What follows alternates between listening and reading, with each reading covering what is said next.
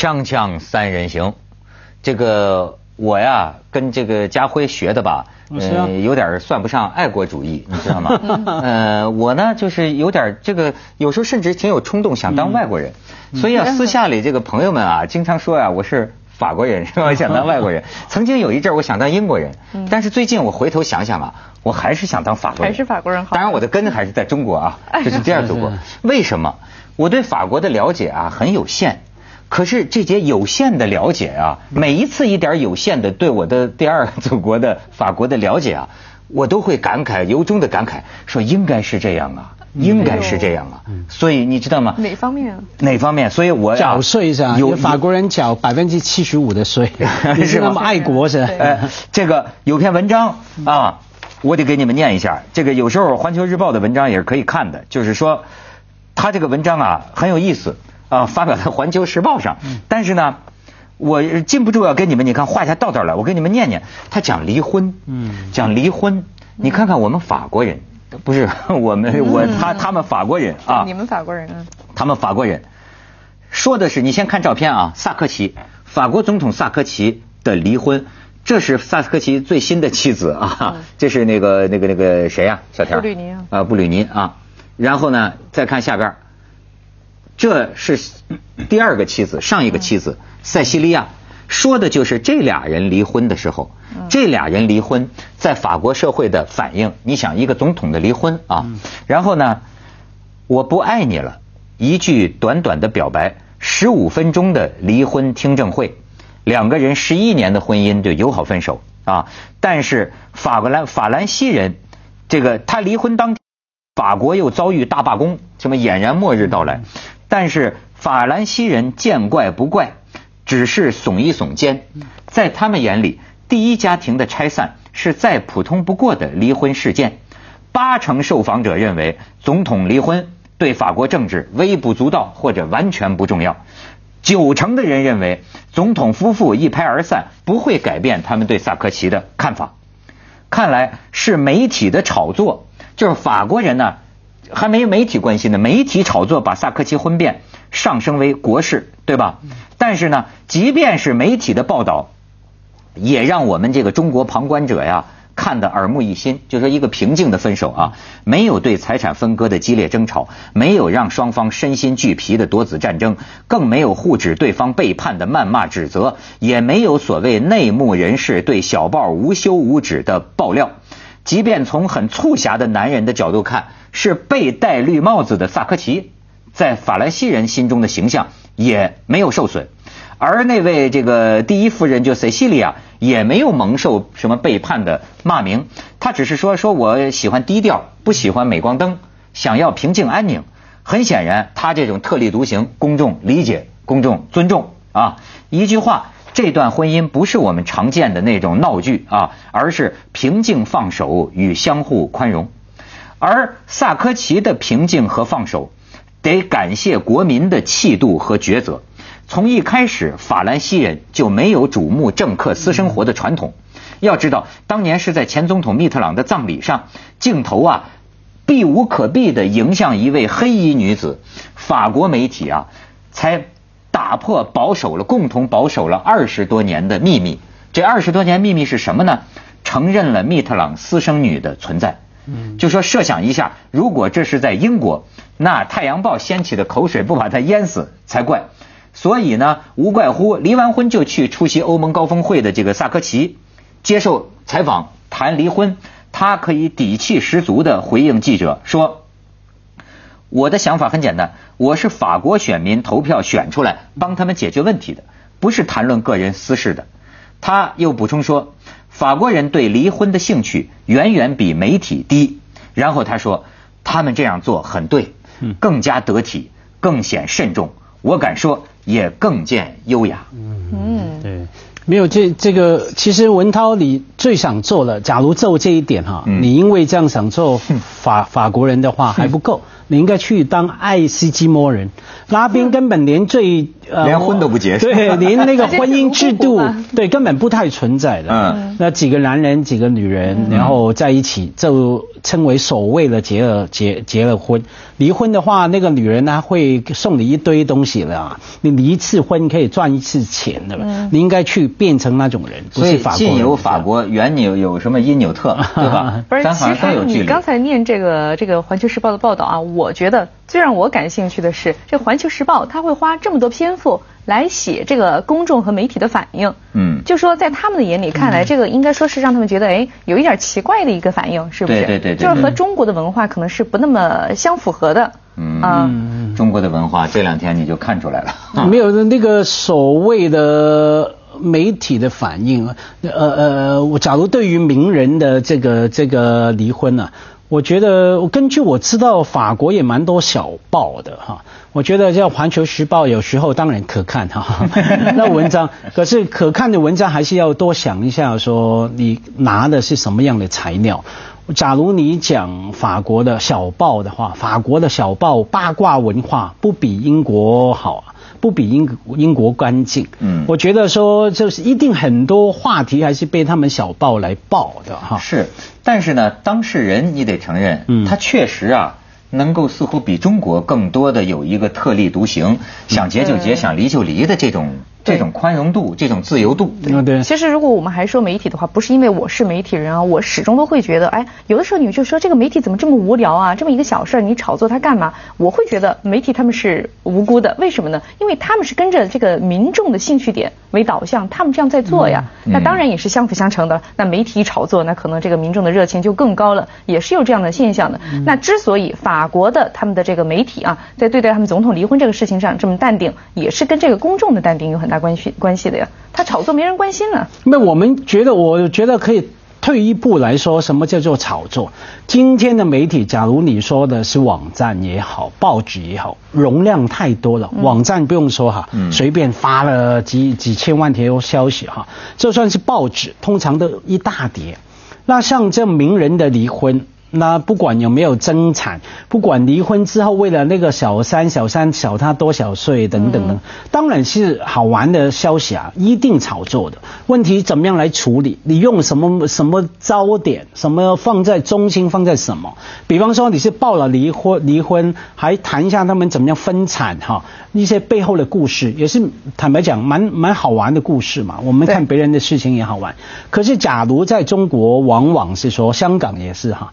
台湾一样，就是报道一些名人的离婚，一定是用一些很封建保守的词的。嗯，比方说那个男的一定是说抛妻弃子，哎女的一定是成为弃妇，被放弃的妇人哈。嗯嗯，好像小孩一定很可怜，女的一定是傍大款。对，那我觉得这个那个味道是那个姿势要先摆好了，然后再来跟你讲这个事情。嗯，对，所以我们在香港经常有一个说法，好多人台湾也好，内地的朋友也好，就说你香港很多八卦媒。体很不道德是吗？那我们经常的说法是说，对不起，你错了。刚相反，嗯，香港的八卦媒体是太道德了，过分道德。对，他拿着一个很僵硬的、很过时的、很保守的道德观来看你们。对对对，其实这个啊，就是八卦媒体啊，反倒是捍卫那种老棺材瓤子的价值观。我觉得这个呀，有可能啊是表现。就是他希望表现出来是这种，我是保守的，我是正义的，我是最道德的，然后让你来看。不是，你知道吗？我其实我就觉得，我们呢虽然是身上穿上了西装啊，这个头脑还在村里。嗯，你怎么就是为什么我讲我们法不是我们法国，他们法国？为什么我要这样讲啊？哎。这不算个事儿，你知道吗？就是说，我有时候我常常就觉得，你说咱们中国啊，是性生活缺乏了呀，还是是什么？就是说啊，一点破事儿啊，哎呦，实际它是它是新鲜。哎呦，搞婚外恋了！哎呦，这这这，哎，有这个心理。你你你说，哎，你看他们讲啊，女人好多女孩子跟我讲，最差的情人就是法国的，就说法国那个男的，那简直是今天喜欢这个，明天喜欢那个。可是我跟你讲，我我有反面想，如果是这样的一个人呢，嗯，他没有什么时间去八卦别人，嗯，明白吗？有这时间还不追女孩自己来真的，你意淫别人。你自己，哎呀，我就觉得有时候就说，哎呦，太就是少见多怪啊，你知道吗？就是。就是多见也多怪，我还是觉得也是好玩啊。坦白讲，假如今天说，哎，小田有什么练这个练人人兽练什么练哈啊，我我一定是好奇的，一定想听的，甚至主动去打听。我觉得这是好奇心嘛。我这种关键在于说，你听完之后。第一个还是描述的人用什么样的语言，你用那个保守的观点来说，对不对？那当然是不太好。那第二个，你听完以后怎么样？啊，听完有没有上网再回应？对，小婷啊，贱，什么渣？这个马家辉贱，没错没错。我觉得在回应的部分最重要。你说的特别好。我认为，如果真要讨论哈，如果说这个讨论有助于我们更文明。哎，这个讨论是有价值的，对吧？比如说，通过讨论，我们知道，哦，原来男的还可以跟男的好，哎，从此我们增广了见识，对吧？增加了宽容，知道人类还有一种新的恋爱方式是男的跟男的，是吧？你不是水平提高了？如果你搞了半天，你还是，哎呦，小三儿啊，她抢了她的老公啊，他抢了这个，你说你就这，哎呀，整天你就奔厕所去了，你知道吗？咱们去下广告，锵锵三人行，广告之后见。当然，你们也知道，就不管台上台下，我也不是什么正经人啊。但是呢，其实我有很严肃的一面，你知道吗，小田？嗯我是我我有很严肃的一面，就是说，你今天这个年代啊，选择做媒体这一行就已经不要脸了，对吗？嗯但是呢，我也不就奇怪，有的时候我还挺较真儿。比方说，今天我问啊，这个这个主编，我说什么话题最热门？你总要讨论最热的。他说王石，王石啊，好离婚。那你看。这个我就碰到问题了，我就觉得啊，现在就是每个人吧，你都得给自己找一个原则，要不然你就像那个不要脸的道路上彻底没底线了，你知道吗？于是呢，我给我自己找的假模假式，我比如说我有个原则，我说这种事儿是人家的个人隐私，嗯个人感情。一般来说呢，我要谈这个，我就是说，当事人他发公开声明。嗯，比如说前一阵我们谈董洁、潘粤明，是当事人自己愿意跟大家聊，嗯那么我可以聊。但是如果当事人沉默，什么都没有说，好像发了声明了。哎，王石，对对，我还特别让他调查，我说那个声明到底是不是王石发的？后来呢，他调查回来说呀，我不敢肯定 是王石发的。一个就是一个不是，但是你这个还有一个区别，就在于你怎么聊，你说他什么。对吧？你说讲那个什么，前段时间讲那个董洁那个离婚的事情，如果你说他不好的话呢，你在那儿评判他什么的，那人家也不愿意高，也也不见得高兴啊，也不见得是对他的尊重啊。那如果说王石的事儿，哎，你好像是如果说是站在一个比较中立、客观的角度，哎，你说一点这个比较正常的话，那没准他也是欢迎的呀。你不知道我对朋友，我当然王石也不是我的朋友啊，但是就说我对人是多么的体贴。嗯嗯。咱们就比如说啊，如果咱们是在这方面啊，对。如果咱们咱们你说什么呢？我比如说咱们是好朋友的话，对吧？我跟你说，有时候好朋友，比如说男女方面有点事儿，我只要一看见他的神色，不愿意提，那当然提都不会提。嗯，你知道吗？嗯，你怎么可以让人家不开心？那是人家的事情，但是我我理解你的这个困境，但是呢，你作为一个媒体人，有的时候你也绕不过去，是吧？对对呀，就是，所以我就觉得，哎，这就碰到了一个媒体伦理的问题，就是说，个人感情是别人。自己私下里的事情，你有没有权利在这里议论？如果你说是公众利益啊，事关公众利益是可以的，但是公众利益啊，它不等于公众兴趣。可是，假如假如是算不算公众利益？什么公众的什么？公，我认为公众的欲望不等于公众的利益。嗯，媒体没有义务要满足公众的欲望。你要说公众的欲望，哎，咱们怎么说呢？奥巴马全裸给咱来一个，也是公众欲望，大家很想看看。那你媒体应该满足吗？我觉得是在这个符合道德和法律的基础上，哎，你应该最大限度的去满足这个公众的欲望。所以说你这里又回到那个问题了，就是你这个底线在哪里？道德的底线在哪里？道德的底，我觉得要搞清楚道德底线在哪里以前啊，先搞清楚。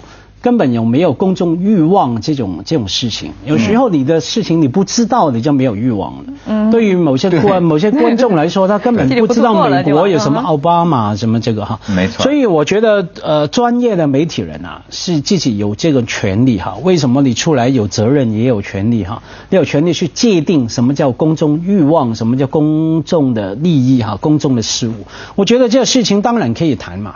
那真的是看你怎么谈嘛哈，你谈出里面一个道理。那你谈谈，包括包括那个，我非常高兴了。我那个那个一看到这个消息哈，我马上把那个所有的材料都把它 copy，把它拷布被存档下来。因为我一直准备写一本书嘛，是鼓吹政府立法禁止婚姻嘛，哈，就我觉得立 婚姻是不道德的，收集证据，对对对对，婚姻是道德。恩格斯也是哈，啊，当然恩格斯一辈子都完全是那个我们知道人啊，我们以前也讨论过哈，这个婚姻基本上是扭曲人的性格。人的看人的价值观哈，婚姻的问题啊，它的毛病一出现，不是说等你长大了要考虑要不要结婚才出现，是从你三岁两岁也好，你就看到哎，什么叫婚姻？我有一个爸，一个妈，一个家庭哈，你整个价值观就扭曲了。你要觉得人是可以互相互相来拥有占有的，对不对？爸爸妈妈。爸爸占有妈妈的身体，妈妈占有爸爸的生殖器官，独占，而且是独占哦，哈！而且一个家庭是什么什么？同意爸爸独占妈妈的生殖器官？呃，我觉得里面会引申出 引申出很多。你要不同意，你你要不同意，你的血统 就很怀疑。人那儿吧。哎，血统越杂的话，坦白讲，人家是越聪明。那不一定，看你怎么配，有的时候配不好也不行。呃，隔代就不好。对我们是说相对好的话，越讲是进入配种的。范围是 锵锵三人行广告之后见。哎，小田，能不能反对他？快快反对他！我我我也不是反对，我刚才我其实反对你们俩，你知道吗？我我觉得你们俩这个反应过度了。王石这个事儿啊，要说的话哈，其实人家就是包括这个所有的网民他们的态度啊，我觉得就是一个就像那个涟漪一样，是个平面上的事儿。你们俩这个就像美国的飓风一样，这个这个这个千层浪啊，就呼啸而来了。为什么呀？这个一下子这个高度就拔得特别高。你你不反对婚姻是吗？